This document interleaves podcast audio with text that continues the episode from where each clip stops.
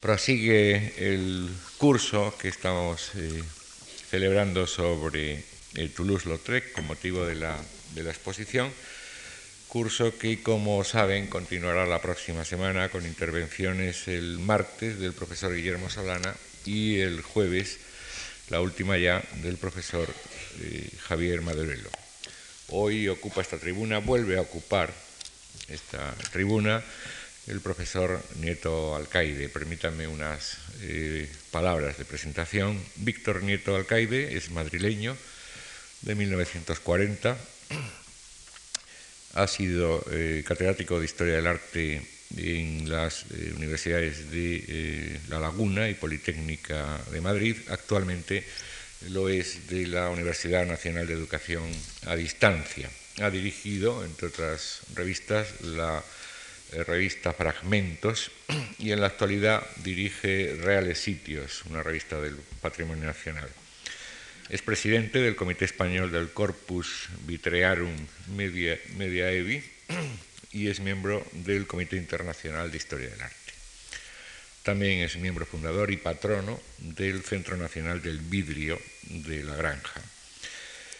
Es también miembro correspondiente de diversas instituciones nacionales y, extranjeras, como la Hispanic Society de Nueva York. Su labor investigadora, que es muy extensa, es también muy variada y ocupa campos muy diversos, como eh, el arte medieval y renacentista, ha hecho estudios verdaderamente eh, imprescindibles en un punto muy concreto, la historia de la vidriera española, pero también es, eh, un profesor que se ocupa y muy bien del arte contemporáneo y sobre todo lo cual ha realizado numerosos artículos en revistas especializadas y ha publicado muchos libros. No voy a centrarme ahora en eh, su importante contribución en el campo de las vidrieras, las vidrieras de la Catedral de Sevilla, las de la Catedral de Granada, la vidriera del Renacimiento en España, la vidriera medieval. Pero hay un libro que resume un poco y es consecuencia de todos estos estudios anteriores, La luz, símbolo y sistema visual, el espacio y la luz en el arte gótico y del Renacimiento, un libro de cátedra de 1979 que eh, a todos nos gusta muchísimo.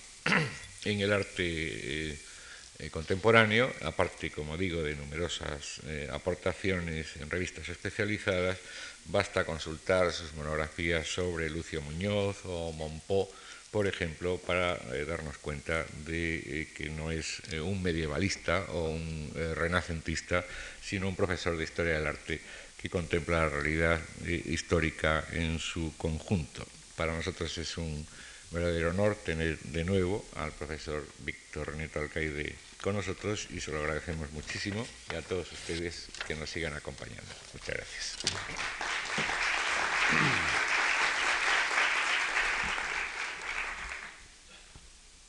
Bien, muchas gracias por la presentación, que como habrán podido darse cuenta, la ha hecho un amigo, y también a la Fundación Marc por haberme invitado a participar en este ciclo sobre Toulouse-Lautrec y también aprovecho la ocasión para felicitarles por lo oportuno, por la calidad y lo acertado de esta exposición. La personalidad artística de Toulouse-Lautrec tiene un atractivo especial. Es un artista no con leyenda, pero sí en torno al cual se ha configurado toda una literatura, toda una estimación. Es un artista que ha tenido película, y una buena película. Y por lo tanto es un artista que su vida, por un lado, su arte por otro, o las dos cosas juntas, han suscitado la atracción, el interés, no solo de los especialistas, sino de un amplio sector de público. Quizá también porque de Toulouse-Lautrec sabemos muchas más cosas que de otros artistas, porque se puede seguir perfectamente toda la iconografía y todo el argumento de los personajes que aparecen en sus obras. Sin embargo, se le ha considerado generalmente como un artista independiente, como un artista solitario, de alguna manera fue un artista solitario, aunque estuvo acompañado de multitud de gentes, pero mm, se le ha considerado, como digo, como un artista independiente y al margen de las tendencias artísticas de su tiempo. Parece que hay el mundo de los impresionistas, el mundo del postimpresionismo y luego un Toulouse-Lautrec difícil de clasificar. Diríamos también incómodo de colocar y de situar desde el punto de vista historiográfico. Y evidentemente es cierto que su pintura discurrió por unos cauces y por una trayectoria completamente diferente y al margen de los principios de cualquier corriente pictórica. Tiene relación con todo el arte de su tiempo, tendrá contacto con Degas, eh, etcétera, pero sin embargo mm, su trayectoria desde el punto de vista de la pintura y en relación con la pintura tiene una trayectoria individual distinta. Por otra parte, también la misma vida de Toulouse-Lautrec, si la comparamos con la de otros artistas de su tiempo, es excepcional, distintos avatares personales van a determinar de una forma decisiva eh, muchos de los aspectos de su pintura, de su carácter, van a quedar marcados precisamente por su existencia. Él había nacido el 24 de noviembre, como todos sabemos, de 1864, eh, en el palacio familiar de Albi, de una familia noble, y dos accidentes, uno en Albi en el año 78 y otro en Bagués dos años después, eh, perdón, al año siguiente le van a lesionar las piernas y van a marcar al artista para toda su vida. Van a impedir su normal crecimiento y esta es una tara física que va a marcar para siempre el carácter introvertido, amargado, angustiado por muchas, por muchas a través de otras cosas que le van a suceder en la vida y que va a determinar, por otra parte, aspectos de su temática. En muchos casos podremos comprender o explicarnos al menos el porqué de la temática de Toulouse-Lautrec. De todas maneras, hay que señalar un aspecto. Su formación como pintor va a comenzar mm, pronto, se va a iniciar en 1882 con un pintor mediocre, pero sin embargo que estuvo poco tiempo con él, pero logró eh, orientarle aconsejarle. Ese mismo año va a pasar al estudio de León Bonay cuando este cierra el estudio va a pasar al de Fernando Comón, al año siguiente va a, abrir su propio atelier. En estos años iniciales de su pintura hay mm, algunos aspectos que interesa destacar.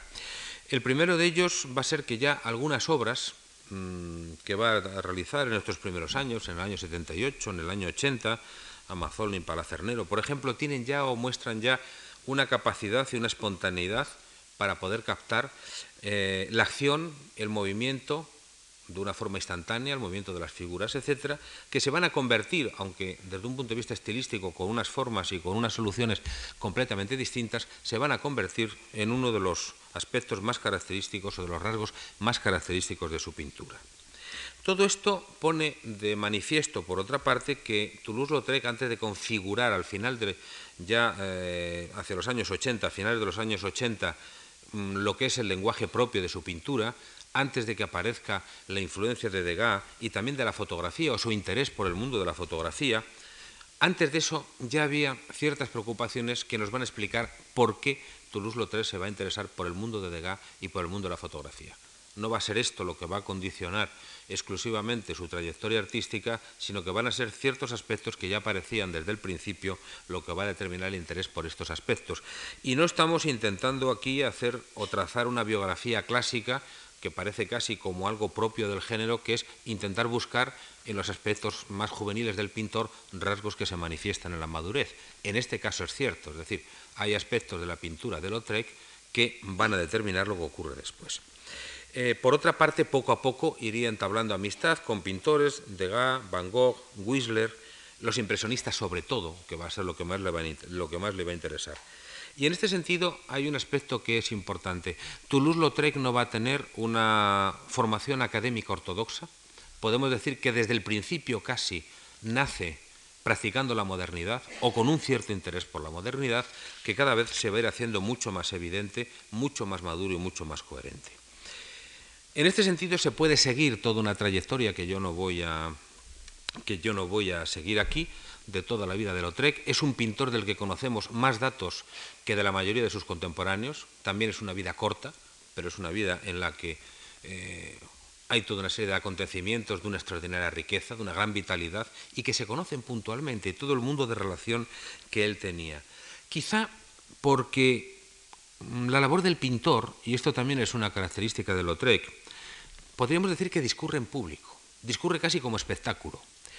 Eh, más que otro pintor, más que ningún otro pintor de su tiempo, Toulouse-Lautrec es un pintor que está en los cabarets, que está en los cafés, que está pintando, es un pintor que pinta entre el público, a diferencia, del el pintor recluido en su estudio, o a diferencia de los pintores que en solitario con el caballete practican algo muy de moda en ese momento, que es la pintura al aire libre, el plenairismo.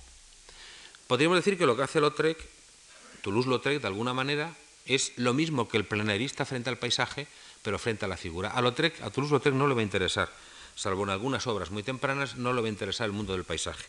Le va a interesar sobre todo, no va a ser un género que le interese, le va a interesar sobre todo la figura humana liberada de las connotaciones académicas como un soporte de una renovación y del sistema de representación muy importante, pero captada en directo, como el pintor plenerista capta el paisaje.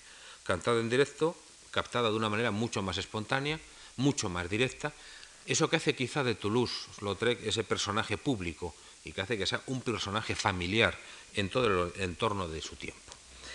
Va a ser sobre todo, además, también la vida moderna, el mundo del espectáculo, los principales protagonistas de sus cuadros los protagonistas que trazan una iconografía singular dentro del arte de su tiempo y que en relación con la trayectoria o la tradición de la pintura costumbrista, Toulouse-Lautrec va a romper decididamente con ello y va a introducir, va a crear nuevas pautas. Es el circo, son las carreras de caballos, son los cabarets, las salas de espectáculo, la vida nocturna, los burdeles, los temas que va a representar Toulouse-Lautrec. ¿Quieren poner la primera, por favor?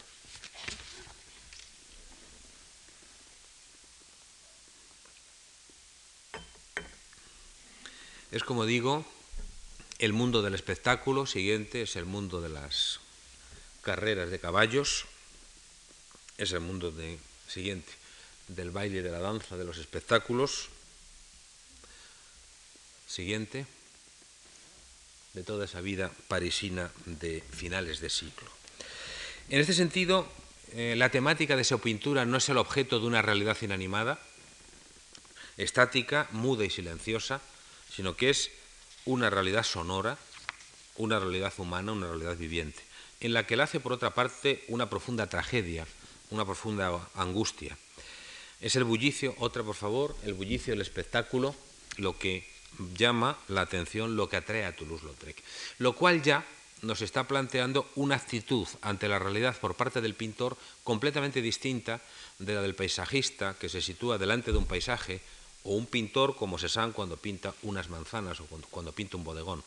Comporta una actitud completamente distinto, es captar lo fugaz, es captar lo pasajero, es fijar en un instante algo que pasa y que no se vuelve a repetir.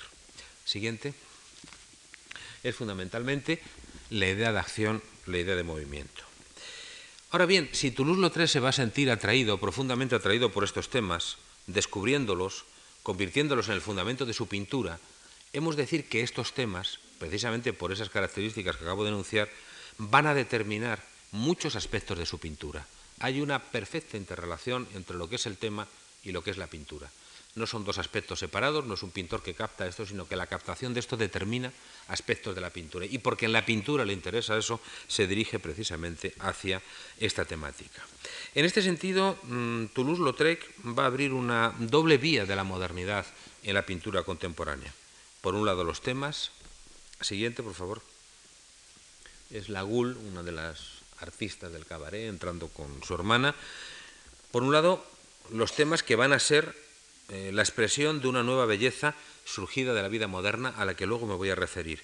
Y por otro, algo importante. Al principio decíamos que Toulouse-Lautrec es un pintor que se le ha considerado independiente de cualquier movimiento, de cualquier tendencia, que no es un pintor que se le pueda escribir a ninguna tendencia, cuando en realidad él va a ser, de todos los pintores de su tiempo, quizá el artista más creativo, más imaginativo y más vinculado desde el punto de vista de la pintura al Art Nouveau, al estilo 1900, al modernismo, que es eh, todo lo mismo. La trayectoria individual de Toulouse-Lautrec, es en este sentido, no debe hacer eh, olvidarnos. Siguiente, por favor. Aquí lo tenemos claro, esto es un programa de teatro de Toulouse-Lautrec y vemos la tendencia al arabesco, las formas asimétricas, las líneas ondulantes, en fin, eso es pintura, pero eso también es toda la moda del arabesco, todo el estilo Art Nouveau o estilo 1900, de los que en Toulouse-Lautrec vamos a encontrar esa identificación entre un tema desvinculado de connotaciones históricas, como están desvinculados de connotaciones históricas los motivos decorativos del modernismo, no recurren a estilos históricos, y por otra parte, esa vinculación con ese estilo universal que se está creando poco antes y en torno a 1900. En este sentido, mm, tenemos que verlo como un pintor independiente, pero también como un artista o uno de los pocos artistas que pueden identificarse con esta corriente, con esta tendencia, con los motivos decorativos y formales del Art Nouveau. Es siguiente, por favor. Es lógico, por otra parte, que la, formación, es el Yvette Gilbert, una de las actrices, cantantes, es evidente que la condición innata de dibujante del pintor de Toulouse-Lautrec le tenía que acercar, por otra parte, mucho más a las preocupaciones por la línea, el arabesco y los motivos decorativos lineales del Art Nouveau que a las fragmentaciones cromáticas del impresionismo. En este sentido, eh, Toulouse-Lautrec participa, por su condición de dibujante, de esta, corriente y de esta tendencia. En sus pinturas, en las litografías, en dibujos, eh, Toulouse-Lautrec va a lograr una síntesis magistral en ese sentido de esa modernidad, de ese último gran estilo universal, podríamos casi decir, que es el modernismo y la pintura. El otro aspecto, junto con esta relación temática, determinante de su expresión de la modernidad, va a ser precisamente su temática. Siguiente, la valoración de Toulouse-Lautrec eh, del color, conjugado con el dinamismo de un dibujo ágil, suelto, espontáneo, se prestaba perfectamente a la captación de estos elementos. La preocupación por temas y formas de elementos nuevos, de temáticas nuevas, independientes de los principios académicos, es lo que hace eh, y lo que proporciona a la pintura de Toulouse-Lautrec esa imagen de frescura, de renovación y de modernidad que aparece cuando contemplamos su obra y lo que hace que se pueda incluir entre los pioneros de la modernidad. Puede decirse en este sentido que eh, Toulouse-Lautrec va a plasmar la vida moderna como una nueva forma de belleza. No le van a preocupar los temas consagrados por la tradición académica. Y cuando coja temas, el desnudo, por ejemplo, o la representación de la mujer como modelo, lo va a hacer de una forma, lo va a hacer de una forma completamente distinta como se había venido haciendo tradicionalmente. La pintura de Toulouse-Lautrec plasma un nuevo ideal de belleza que se va a basar. Siguiente, por favor. Sí. Esto es una escena, una captación de una escena, fijando cómo va captando ese detalle en el Moulin de la Galette. Otro también, una reunión en el Moulin de la Galette, por ejemplo. Hay una conjunción de lo que es la congelación de un instante, esa sensación de que parece que como un fotógrafo capta un instante, pero sin renunciar a los elementos específicos del dibujo y de la pintura. Siguiente, por ejemplo, su amigo, el, el inglés, que aparecía frecuentemente en los cabarets, por ejemplo, todo ese espectáculo, todo ese sector de la vida moderna, que era mucho más que esto. Estos cabarets que desde mediados de siglo van a comenzar a ponerse de moda en la vida parisina, lo mismo que la fotografía, etcétera, y que Toulouse-Lautrec va a introducir como una temática fundamental de su pintura. En este sentido, Toulouse-Lautrec fue el creador, o podríamos decir casi el recreador, otra por favor, sí, de una nueva belleza de la vida moderna que de alguna manera ya había reclamado años antes eh, de una manera premonitoria Baudelaire. Baudelaire en el Salón de 1846, fijémonos que es prácticamente casi medio siglo antes de las obras de Toulouse-Lautrec, en que se va a reflejar todo esto, eh, se interesaba por la vida moderna como una temática de la pintura. Y decía Baudelaire, en el Salón del año 46, decía, la vida parisina es fecunda en temas poéticos y maravillosos. Lo maravilloso nos envuelve y nos abruma como la atmósfera, pero no lo vemos, no vemos la vida moderna. El desnudo, ese asunto tan querido a los artistas, ese elemento necesario de éxito, es tan frecuente, tan necesario como en la vida antigua. En el lecho, siguiente, en el baño, en el anfiteatro, los medios y los motivos de la pintura son asimismo abundantes y variados, pero hay un elemento nuevo, que es la belleza moderna la belleza de la vida moderna, que es lo que Toulouse-Lautrec va a introducir. Mm, en 1885 Toulouse-Lautrec estaba instalado en Montmartre y es cuando va a comenzar, cuando va a visitar asiduamente cabarets y lugar de espectáculo. El Moulin Rouge, el Moulin de la Galette, el Migliton, el Cabaret d'Aristide, todos ellos van a ser eh, frecuentados por Toulouse-Lautrec en los que dibujaba incansablemente. Es un pintor público, es un pintor como espectáculo. Toulouse-Lautrec en ese sentido se va a convertir de alguna manera siguiente en uno de los cronistas, y lo digo entre comillas, otro, un detalle del anterior que ya habíamos visto antes, Toulouse-Lautrec se convirtió en uno de los cronistas, lo digo entre comillas porque no es exactamente una crónica lo que hace, de la vida nocturna y del espectáculo. La capacidad de dibujante que tiene, su rapidez en la ejecución, que es fundamental para poder acometer esto, le permitieron captar esa vida trepidante de finales de siglo. Bailarines como Valentín Le Desosé y la Gulli, que vimos entrar antes. Siguiente, por favor. Aquí lo tenemos en, en un cartel. Actores y cantantes como Jane Avril y May Belfort. Siguiente, por favor. Una. es la Gulí, otro, Abril, otro, o por ejemplo actores eh, bailarines como Chocolá, que bailaba en todo el cabaret, eh, bailarines, payasos, se convirtieron en los personajes de la pintura moderna. De todo ello, eh, Toulouse-Lautrec va a dejar testimonio en sus, lo digo entre comillas, instantáneas, abocetadas y expresivas, en estas escenas expresivas e instantáneas de cabaret la danza en el Moulin Rouge, el, el promenoir el siguiente, por favor. Otra. Sí, aquí lo tenemos, del Moulin Rouge. La anterior era la Gulli, que está en el momento de entrar en, la, en el Moulin Rouge. Otra. Actrices, por ejemplo, como Cha Ukao, del que hay bastantes representaciones hechas por Toulouse-Lautrec, yo voy a poner tres, en tres actitudes distintas, es el mismo personaje, pero hay que tener en cuenta que hay esa capacidad de Toulouse-Lautrec como dibujante, el inmenso número de obras que va a realizar, la actitud que plantea ante el modelo es casi fotográfica en ese sentido, o sea, va a ir realizando numerosas obras de un personaje, no es el cuadro perfectamente colocado, con el personaje perfectamente instalado en el marco, sino que son como instantáneas, pero eso sí sin renunciar nunca a los elementos propios específicos de la pintura. El mismo personaje, Cha Ukao, Cha Ikao, como le llamarían, siguiente, en el Moulin es el mismo personaje. Otra. Aquí tenemos también otra representación de, del mismo personaje. Son las páginas de esa crónica, siempre lo digo entre comillas porque no es exactamente una crónica, si es una crónica o si es una visión apasionada del mundo del espectáculo y de esa trepidante vida moderna de París. En el cabaret, además, Toulouse-Lautrec encontró, eh, por su dinamismo, por el color, por la luz, por el estímulo que le provocaba la exigencia de acometer representaciones instantáneas e improvisadas, uno de sus temas preferidos, prácticamente hasta convertirlo casi en un género. De ahí también el interés temprano que tenía por las escenas de circo, por las carreras de caballos.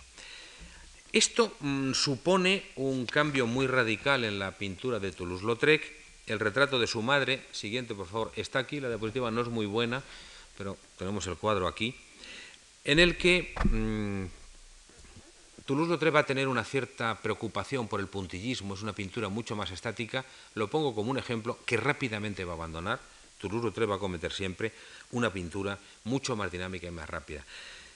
El puntillismo además que influye a Lautrec, que es contemporáneo, siguiente por favor, pongo aquí una escena de circo de Segat, del momento en que Segat se interesa por la dinámica y no sé si no sería quizá oportuno verlo por influencia de los dibujos de Lautrec, porque es un arte mucho más estático por sus propios principios, por, su, eh, por los propios planteamientos teóricos a los que obedece. Siguiente, cuando hace alguna escena, por ejemplo, de cabaret, fijémonos que carece de esa espontaneidad. Esto es toda una transformación formal, casi de carácter metafísico, lo que somete una representación de espectáculo.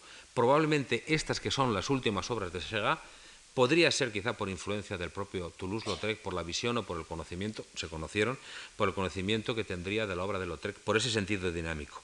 Porque muy pronto Toulouse-Lautrec, a pesar de esa posible contacto o, o sugestión que podría ejercer en él el puntillismo, muy pronto se va a orientar hacia una pintura dinámica, hacia la captación, como hemos visto, de escenas fugaces, de fragmentos seleccionados de la realidad, encuadrados con un sentido nuevo y renovador de la visión pictórica.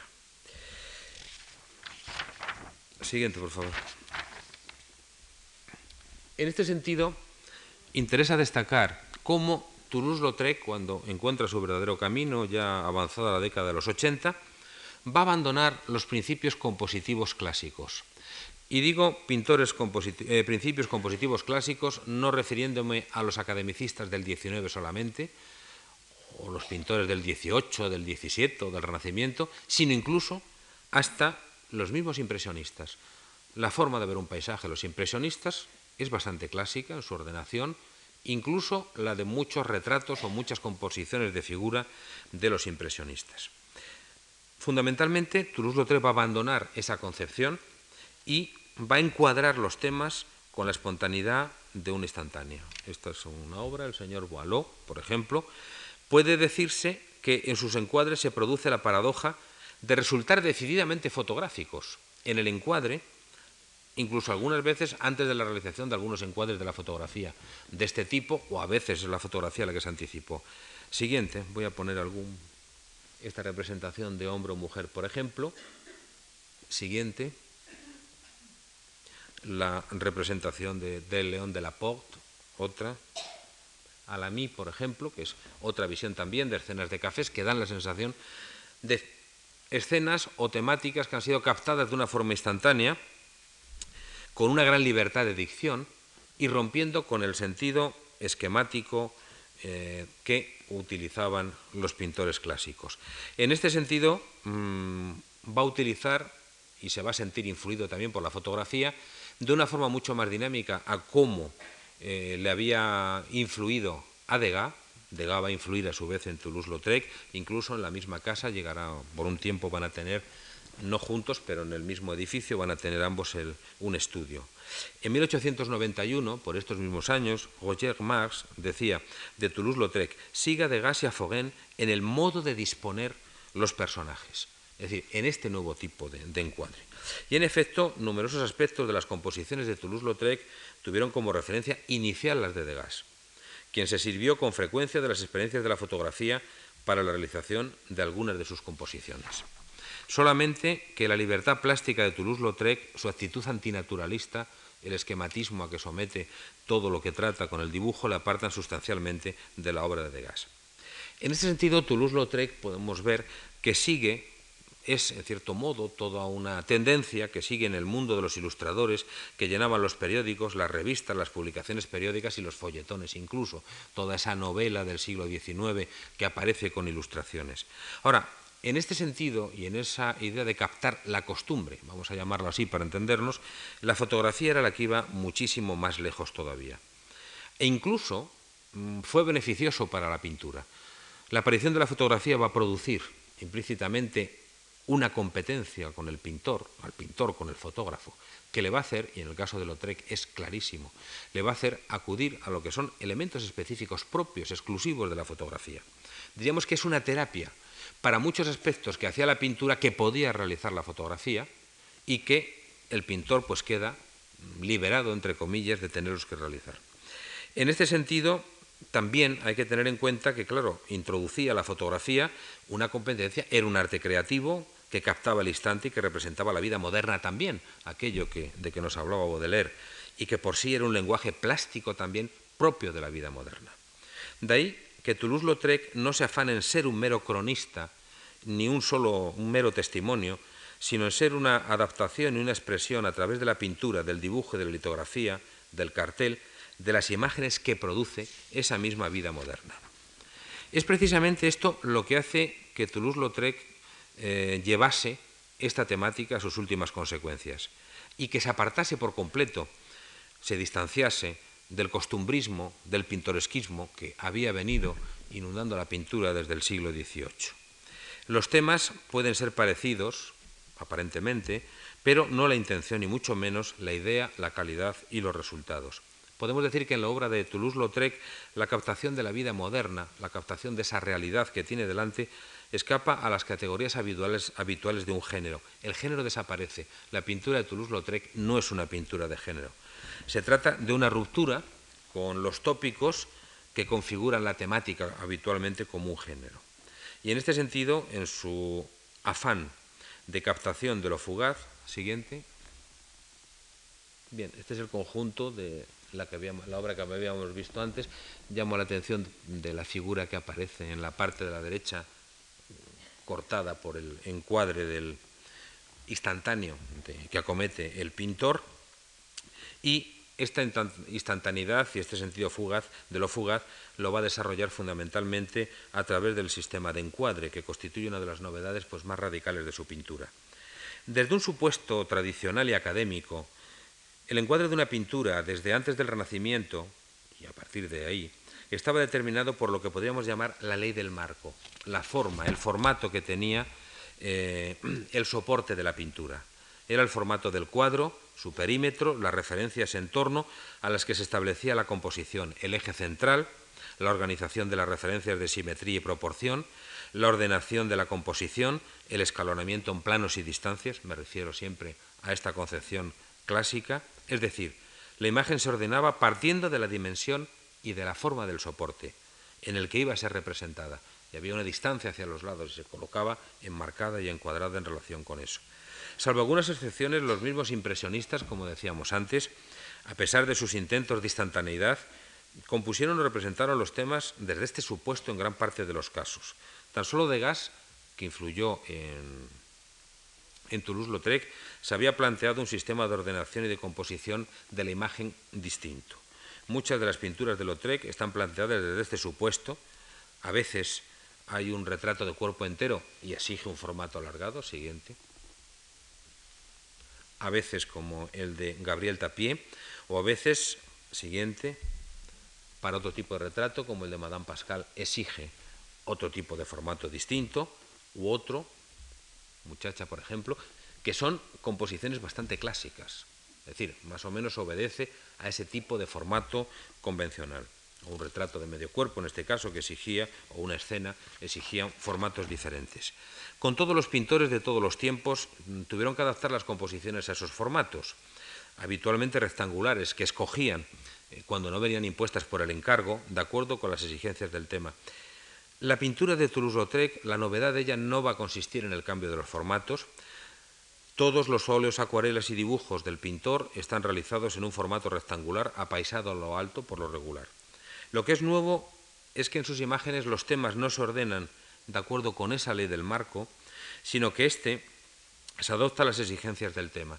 Aquí tenemos en la exposición de la Fundación el retrato del cantante cómico Codier, una obra de 1893, o, el Chocolat que hemos visto antes, del año 96, que también está expuesto en la, en la exposición de la Fundación, y que es un ejemplo de cómo la figura parece como sorprendida, como el fotógrafo, eh, eh, el fotógrafo sorprende con su instantánea una acción, por ejemplo.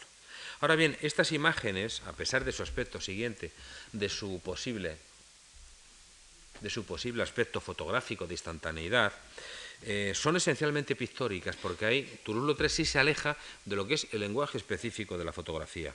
Obedecen a ideas, a preferencias comunes a las que se iban despertando en la fotografía. A diferencia de las composiciones clásicas, ordenadas de acuerdo con esa ley del marco, que se mantuvieron a sí mismo en la fotografía durante muchos años, la imagen es la que determina el marco. Este lo que hace siguiente es cortar, aislar un fragmento, captarlo en un instante, según anunciábamos en el título de la conferencia, fragmento instante en la pintura de Toulouse-Lautrec. Se trataba de una forma de afrontar la modernidad y como la entendía Baudelaire, vuelvo a hablar de él y a citarlo en un trabajo, El pintor y la vida moderna, para quien, cito entre comillas, la modernidad es lo transitorio, lo fugitivo, lo contingente, la mitad del arte, cuya otra mitad es lo eterno y lo inmutable. Pero lo moderno es lo fugitivo y lo transitorio. Hasta ahí la cita, cierro comillas. Una modernidad, una captación de lo transitorio, a la que se podía acceder por dos medios, por dos vías, por la fotografía y por la pintura. Las cámaras fotográficas de formato reducido, al parecer, fueron introducidas por Morris en Birmingham hacia 1859, las instantáneas eh, hacia 1863, y en 1880 existía ya una afición eh, impresionante por la fotografía que determinó una producción masiva de pequeñas cámaras para amateurs. Hay un anuncio que hizo la Kodak que anunciaba como una colección de fotografías como la que reproducía, hecha por una de sus cámaras, decía textualmente en el anuncio, puede ser hecha para crear una historia pictórica, pictorial history, dice, de la vida tal y como se vive por su propietario, que enriquecerá de este modo cada día que pase. Va captando lo fugaz, va captando lo transitorio. Acumular imágenes, recoger la vida moderna, fijar lo fugaz y lo pasajero, sin preocuparse de esa otra mitad del arte que era lo inmutable, fue la aportación de Toulouse-Lautrec. Pero quizá también convertir en inmutable lo que era pasajero, introducir esa otra mitad, mm, esa otra segunda mitad del componente artístico. La elaboración de sus pinturas, el dibujo ágil y suelto, la factura, el color, la espontaneidad en la forma de acometerlo, la dicción, la forma como utilizaba el óleo muy disuelto con, disuelto con mucha trementina para poder pintar con una gran rapidez, la forma de ejecución del pintor, son consecuencia de una concepción de la pintura desarrollada desde instrumentos esencialmente pictóricos, porque ahí es el trazo, es un trazo irrepetible. Mm, se puede repetir por un procedimiento mecánico, porque hay un elemento de espontaneidad, hay un elemento de improvisación. Es prácticamente imposible repetir como es imposible reproducir y repetir lo fugaz y lo puramente transitorio. Las obras de Toulouse-Lautrec, en este sentido, realizadas desde esa valoración del fragmento, captado en un instante, coincide con el desarrollo de esta afición por la fotografía, que tendría un desarrollo inusitado. La fotografía permitía captar escenas de la vida cotidiana, fijar una instantánea de lo que nos rodea. Toulouse-Lautrec se plantea también transmitir la belleza de esa nueva vida, la belleza de la vida moderna, a la que hacía y la que reclamaba e incitaba a los pintores Baudelaire. Esta forma de componer se aprecia igualmente en aquellas obras en las que Toulouse-Lautrec acomete con insistencia la representación de otra temática que es un motivo recurrente en toda su obra, es el tema del burdel. Siguiente, por favor. Esto es aquí hay un, se falsea una cosa, el cuadro no, es, no tiene este formato, este es un detalle dentro del, cuadro, de manera que, pero da sin embargo el cuadro en su conjunto esa sensación de encuadre al que me refiero, esto es un fragmento del fragmento, eh, es eh, la representación del célebre salón de, de la de, de Moulins, que va a reproducir varias veces, o el tema del diván, por ejemplo, siguiente, del Museo de Sao Paulo. Siguiente, otros temas, como puede ser, por ejemplo, Mujer peinándose, que son imágenes expresivas captadas con este mismo sentido. Pero también hay un aspecto aquí importante. Siguiente, por favor. Sí. Que es a través de la representación de prostitutas o del tema del desnudo, el pintor va a subvertir el sentido ideal y hedonista que tradicionalmente había tenido la temática académica de la modelo. El tema del desnudo femenino como una temática clásica, arquetípica, ideal de la pintura académica, se plantea aquí como una subversión frente a esos ideales académicos. Para Toulouse-Lautrec no se trataba solamente de representar una realidad oculta o una realidad sórdida, sino de destruir el valor consagrado por la tradición de uno de los temas tópicos de la pintura, el modelo femenino y el desnudo. Toulouse-Lautrec, a través de estas representaciones, como esta que vemos aquí, que es la revisión médica, siguiente está aquí en la exposición, rompía, u otra, que es quizá de las más bellas, que es la mujer poniéndose una media, rompía a través de estas representaciones con esas jerarquías académicas de la pintura. El modelo femenino no es una ninfa, no es una figura mitológica, sino que es una prostituta. Para el pintor cualquier tema podía ser objeto de una representación artística. Y en este sentido, Toulouse-Lautrec fue más allá que los impresionistas, que Cézanne, que Van Gogh o que Segat.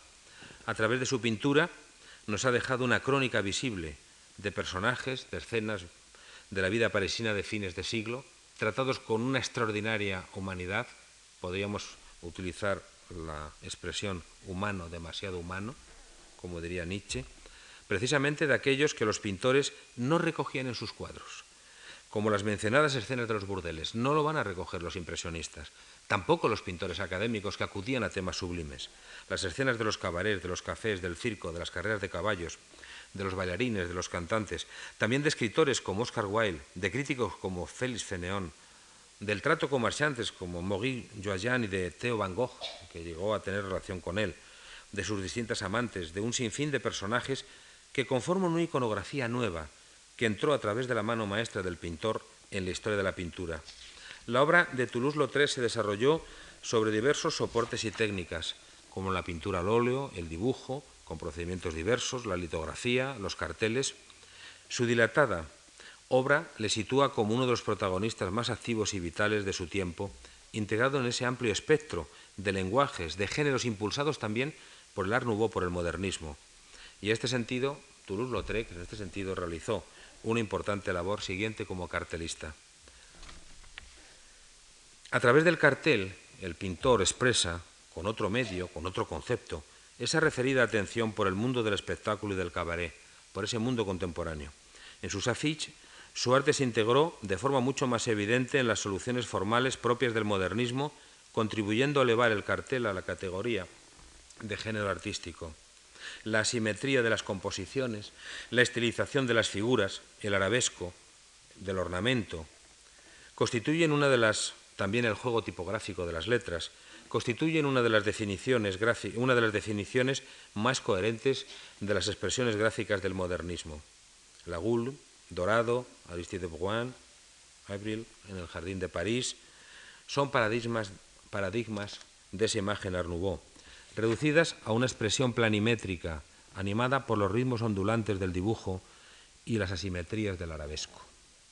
Pero si estos carteles, con lo que ya voy a concluir, son representaciones de la vida moderna en sí mismos, son también la configuración de la imagen del mundo moderno, de un mundo en el que la obra de Toulouse-Lautrec fue una contribución plástica decisiva. Nada más.